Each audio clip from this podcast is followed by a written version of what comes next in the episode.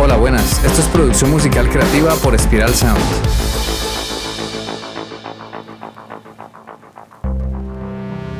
La música siempre crea una conexión muy poderosa en las personas con otras realidades, culturas y emociones. Con este podcast entenderás este arte a través de la producción musical, la ingeniería de sonido y la mezcla de audio.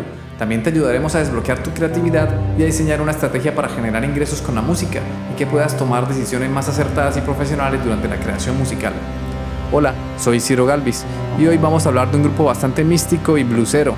Se llaman Los Espíritus y son una banda de Argentina que nació en Buenos Aires en el año 2010. Su estilo es principalmente el rock y el blues rock, con sonidos psicodélicos y con ritmos latinos. Estos manes han tocado en muchos países de América Latina como Perú, México, Costa Rica, Chile, Colombia, Ecuador y Uruguay. Además de eso, yo tuve la oportunidad de verlos en directo en Valencia, España, Tocaron en una sala muy sencilla que se llama Peter Rock y fue un verdadero viaje y espectáculo. Su música te transporta a otras dimensiones y hace que conectes con una energía bellísima y tranquilizante. Los espíritus tienen cinco discos y mis favoritos se llaman Gratitud y Aguardiente. Justo el disco de Aguardiente es donde aparece la canción que vamos a analizar hoy. La canción se llama Perdida en el Fuego. La primera impresión que me llevé al escuchar la canción por primera vez fue un blues, pero cuando escuché la voz y la emoción y la tranquilidad que transmite la canción, comencé por un viaje hacia otro universo, un lugar parecido al de la portada del disco, como una hoguera en la noche, con amigos y amigas reunidos y disfrutando del momento. La canción tiene una duración de 4 minutos y 33 segundos, un poquito de retirada del estándar comercial de, los 3 minutos 30 segundos, al final lo que suele suceder con las bandas de rock es que las canciones duran lo que la música vaya pidiendo. A veces se requieren de otros minutos más para lograr transmitir una emoción y que la música conmueva y fluya. El tempo de la canción es de 69 BPM, o bueno, también lo podemos mirar como 139 BPM, el doble. Pero me quedo con los 69 BPM porque la canción es de un tempo lento, es calmadita. Los BPM son las pulsaciones por minuto, los beats per minute. Esto es lo que marca la vida de la canción, los latidos. La canción tiene tres guitarras, dos eléctricas y una acústica de fondo de colchón, un bajo, percusiones que son como unos bongos y congas y la batería. Son instrumentos muy típicos del blues y el rock, no tiene teclados, pero es que ni le hacen falta porque la canción es bastante sencilla y minimalista. La canción comienza con una intro de la guitarra sonando y la batería que va entrando poco a poco junto con el bajo. Y enseguida entra la voz cantando el primer verso. Que ojo, este verso puede ser el estribillo porque toda la canción tiene una melodía muy similar. Al inicio dice, Ardes perdida en el fuego. Hay algo interesante y característico de la canción, que es un riff que a veces toca la guitarra y a veces lo toca el bajo, que es pum, puru, pum, pum. Pum, puru, pum, pum. Eso le da un distintivo, es como el hook más memorable. Cuando la canción se desarrolla ya por el minuto 2 con 14, entra un solo de guitarra, pero manteniendo la misma tonalidad de toda la canción. Es curioso de este tema que es muy cíclico, o sea, como que te mete en un trance, porque siempre repite el mismo bucle de acordes acompañado con el riff que la, mayoría del tiempo lo toca el bajo y que en algunos momentos lo toca la guitarra paneada a la izquierda. Luego del solo entra otro verso, un verso coro, y le da paso a una outro, que acaba con un solito de guitarra, donde para terminar se silencia la batería y el bajo y se quedan las guitarras solas. Y listo, esa es la estructura de la canción. La verdad es muy sencilla, no tiene un puente y es curioso que tenga un verso que podemos llamarlo también estribillo porque es un bucle, pero ya veremos más adelante cómo hacen los espíritus para que ese bucle no se vuelva monótono, sino que se hace que te meta como en un trance donde no hay monotonía sino variedad. Es una técnica de producción. Ah, y olvidé decir que no voy a poner pedazos de la, de la canción para no infringir derechos de copyright y derechos de autor. Entonces, no sé si ya había dicho el disclaimer, pero lo hago por si acaso. En los créditos de la canción no se menciona por quién fue producida. Asumo que fue producida por la propia banda, pero a lo mejor tú conoces quién es el productor o productora de Los Espíritus y déjame un comentario para conocerlo. La producción de esta canción es muy típica del rock, tiene un buen balance, no hay bola de graves y el bajo suena presente y redondo. Quizá el bombo se opaca demasiado, pero bueno, es un bombo acústico, así que igual tocaría aplicarle una saturación si se quisiese destacar un poco más. La canción tiene una buena dinámica, es decir, el sonido no está hipercomprimido, sino que suena ligero y con naturalidad. Cada instrumento se mantiene bien ubicado, es decir, las guitarras y la voz, que son los instrumentos protagonistas, no presentan un notorio enmascaramiento sonoro. El enmascaramiento es un efecto auditivo y cerebral, donde nuestra mente, cuando percibe frecuencias similares, superpone unas sobre otras y le da prioridad a unas. Entonces, para resolver el enmascaramiento, se pueden utilizar técnicas de ecualización, de compresión y aplicando efectos como reverb, phaser, flanger, chorus y delays. En el caso de esta canción, tiene pinta que lo resolvieron con ecualización y seleccionando timbres diferentes para cada guitarra. La voz suena in your face, en tu cara. Está bien presente. No presenta sibilancias y el timbre característico del, del cantante le da personalidad al sonido general de la canción. ¿Recuerdas que te iba a contar cómo hacen los espíritus para evitar la monotonía con una canción bastante cíclica como esta? Pues es muy fácil. El truco de producción es que utilizan arreglos. Si te das cuenta, las guitarras van haciendo arreglos cada vez que se va desarrollando la canción, como que te mantiene a la espera de que más va a venir, de que más va a venir sin necesidad de poner efectos de producción exagerados, mejor dicho, sin llamar demasiada la atención. La canción mantiene el riff debajo y con ayuda de las guitarras que van y vienen, que no se mantienen estáticas sino que fluyen como el aire para alimentar el fuego de una hoguera, le dan ese oxígeno a la canción para mantenerla viva.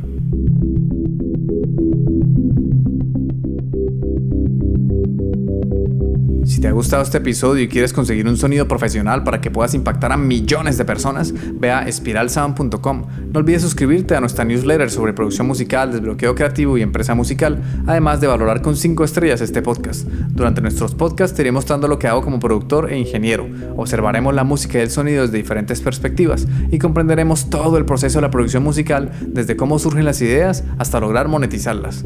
Como hemos venido, venido trabajando durante todos los podcasts, recordemos los pasos ordenados para que consigas mejorar tus resultados como artista independiente, grupo, productor o sello independiente. 1. Composición y preproducción. 2. Grabación. 3. Edición. 4. Mezcla. 5. Mastering. 6. Lanzamiento y distribución. 7. Monetización. Como te darás cuenta, los primeros cinco pasos están muy relacionados directamente con la producción musical y los últimos dos son un poco más operativos.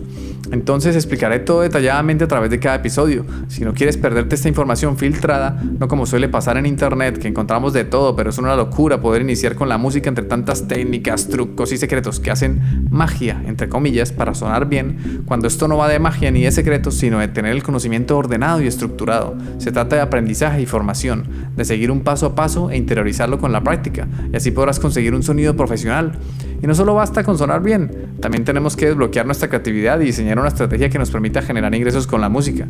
Entonces, si no te quieres perder esta información, suscríbete al podcast y también a la newsletter en spiralsound.com, donde además de darte todo este contenido gratis, también te daré recomendaciones sobre grupos, artistas, plugins, técnicas de mezcla, técnicas de producción y formación para profesionalizar tu proyecto musical.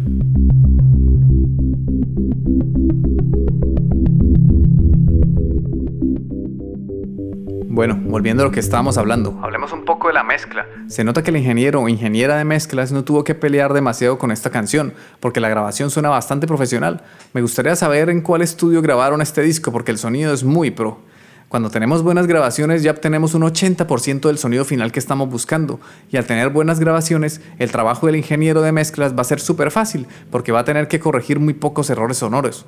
Cuando ya tenemos la canción mezclada, obtenemos un 90% del sonido final para luego pasar a la última etapa que es el mastering, donde le sumamos un 10% a este sonido que estamos buscando. Por eso es importante respetar bien las etapas de la producción musical, porque si vamos paso a paso, vamos a poder evitar problemas y nos vamos a asegurar del sonar profesional y mejor aún, de que nuestras canciones conmuevan e impacten a millones de personas. Ok, ya nos queda la última parte, que es el análisis de la letra. Pero antes, un poquito de historia. Como el grupo es de Argentina, en el mismo año del lanzamiento de esta canción, en el 2019, el entonces presidente Macri visitó por primera vez la Casa Blanca para reunirse con Donald Trump y también se cumplieron 20 años del último concierto de Soda Stereo en Buenos Aires, además de los 50 años de la muerte del Che Guevara. Bueno, listo. La letra de la canción, a mi entender, habla sobre ese lado mágico y esotérico de las hogueras y del fuego transmite esas sensaciones ancestrales que tenemos todos al observar el fuego. Es como que entramos en una especie de hipnosis y entramos en otro estado de conciencia. Nos olvidamos del entorno, de nuestro cuerpo y del tiempo. Entramos como en un trance ocasionado por la observación inmersiva de una hoguera. Cuando te dice perdida en el fuego, es como que nuestra conciencia se queda ahí perdida en las llamas y en la fogata. En una parte de la letra menciona, tus dones, tu sombra, de bruja, se queman en la hoguera. Es como un símil de cuando ocurrían las terribles cacerías de brujas, cuando las mujeres eran perseguidas por brujas y por tener pactos con el diablo. Había una forma de juzgarlas y de saber si eran brujas o no. Los inquisidores hacían lo siguiente, las lanzaban a un río y si flotaban, pues eran brujas. ¿Qué tal esa lógica, no? Si sobrevivían eran brujas, y no solo las mataban a ellas en las hogueras, sino que también mataban a sus hijos y esposo. Entonces, en medio de la desesperación, lo que hacían los maridos de las mujeres tratadas como brujas era meterle piedras pesadas en los bolsillos para que no flotaran y se ahogaran en el fondo del río, así por lo menos salvaban a su familia. Luego de esa pequeña historia, trágica, pero real, continuamos con la letra que dice, en una parte dice, tu canción y tus ganas de cantar, ah, perdida en el fuego. Aquí habla nuevamente como que las canciones son consumidas por el fuego de la hoguera, como que en medio de ese trance, esa hipnosis, todo se quema en el fuego. Es una canción bastante psicodélica de algún modo, como que te transporta a otro mundo donde el fuego te hipnotiza y te lleva por un viaje de tranquilidad y te invita a perderte en el fuego. Ok, esto ha sido todo por hoy. Espero que te haya gustado el análisis y los datos adicionales que pudiste descubrir en el podcast. Nos vemos en el siguiente programa. Recuerda que si nos escuchas en Spotify, puedes comentar en la sección de preguntas y respuestas qué tal te pareció este episodio. Un abrazo y nos vemos pronto. Chao. Este podcast ha sido realizado en el estudio de Spiral Sound.